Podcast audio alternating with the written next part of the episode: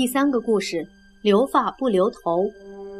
明朝覆亡以后，有一个人实在不知何去何从，他就是驻守在山海关的大将吴三桂。前有清军，后有闯王，到底该怎么办？是投降李自成，继续抵抗清军，还是投降清军，赶走李自成？还是，如果李自成对他友善一点，封他一个大官？他说不定会投降李自成，帮他继续守住山海关。可是当他听说李自成的属下没收了他在北京的财产，尤其是还抢走了他的爱妾程媛媛时，吴三桂不由得勃然大怒。他发誓要为死去的明朝崇祯皇帝复仇。不过吴三桂的复仇方式很奇特，因为他一狠心，竟然把山海关打开，邀请清军进来，一同攻打李自成。清军简直喜出望外。没想到，居然可以不费吹灰之力就踏进了长城的关口。这时候，他们的皇帝年龄还小，统领大军的是皇帝的叔叔多尔衮。多尔衮和吴三桂见了面，一起拜天发誓，答应帮吴三桂消灭李自成。愤怒的吴三桂加上欣喜若狂、勇猛善战的满洲铁骑，一战就击溃了李自成。李自成后来在逃亡途中被人杀死，而吴三桂果然也把程媛媛夺了回来。多尔衮耀武扬威地进入北京城，他宣称自己是来帮忙消灭流寇的。不过流寇既然已经消灭，他们自然有资格做这里的主人才对，因此就把小皇帝从东北接来，在北京成立了新国都。从那时候起，中国又开始了一个新的朝代。后来有一位诗人写了一首叫做《圆圆曲》的史诗，流传很广。其中有一句是“冲冠一怒为红颜”，意思是说吴三桂的勃然大怒都是为了一个美丽的女子程媛媛而发的。当然，这一怒之下就把大明江山拱手让给了清军。吴三桂知道这件事以后，曾经想用一千两黄金请诗人把这句诗给改掉，但诗人并没有答应。明朝有许多文武官员不甘心接受满人的统治，他们找来一位皇室的子孙福王，在南京的南京城重新建立一个小朝廷。他们似乎认为自己可以像当年南宋王朝那样继续统治着江南的版图。奇怪的是，这批南明王朝的皇帝和文武百官没有忙着积极备战，却忙着大吃大喝，征选大批江南美女，以及寻找各式珍奇古玩。多尔衮的大军来了，他告诉南明朝廷：“快快投降算了，免得杀人流血，自取其辱。”不过，多尔衮遇上了一件小麻烦，那就是南京城附近的扬州城正由一位叫史可法的人镇守。史可法是个很顽固的人，他不管皇帝、太监和官员多么好吃懒做，多么丑陋贪心，仍然愿意为明朝尽心尽力。清军把扬州城团团围住，并且劝史可法投降。史可法一点也不为所动，他向朝廷求救兵，朝廷不理不睬，他仍然决心誓死不降。史可法将全城的军民组织起来，年轻人负责守城，老年人和妇女则负责烧水煮饭作为后援。大家决心拼一死战，战争如火如荼地进行着，双方死伤累累。清军终于用大炮将城墙轰垮了缺口，守军抵挡不住，扬州城陷落了。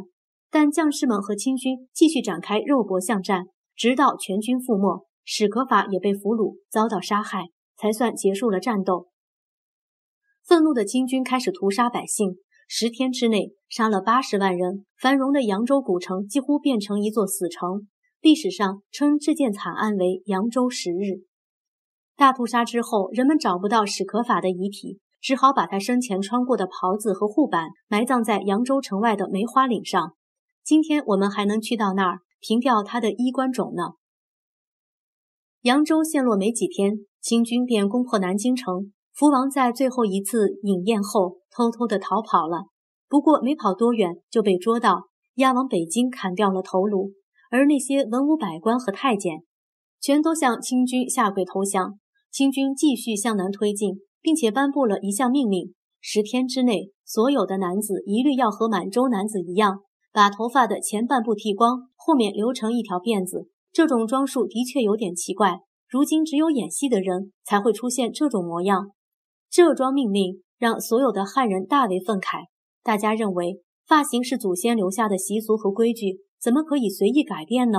所以许多人誓死抵抗清军。他们原先也不是那么想为明朝尽忠的，但这件有关头发的事却让汉人愿意拼命，因此接二连三的又发生几次大规模的残酷战斗，成千上万的人不断死去。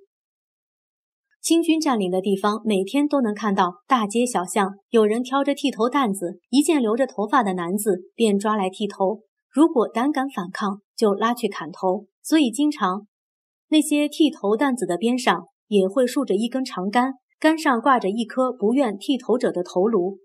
你或许会奇怪，发型问题实在微不足道，何必为这件事大动干戈呢？不过当时双方却非常坚持，因为那代表了屈服或不屈服。大清帝国的皇帝和文武大臣终于还是让汉人屈服了。不过虽然成为骄傲的统治者，可是满人对于骑马、射箭、格斗、狩猎很引以为豪。也宁可自己像一个朴实的猎人或农人，勤劳的工作，而不要像明朝皇室那样过着颓废的生活。一开始，满洲人杀了许多汉人，可是他们认为那是对的，因为不听话的大人也和不听话的小孩一样，是要得到惩罚才会变得乖顺。除此之外，满洲人的皇帝的确要比明朝的汉人皇帝要高明多了。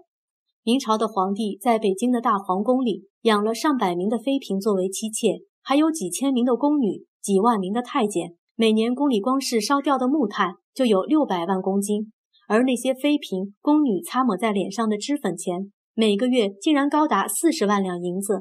难怪那些饥荒、穷困的要啃树皮、吃泥土的老百姓要恨他们入骨呢。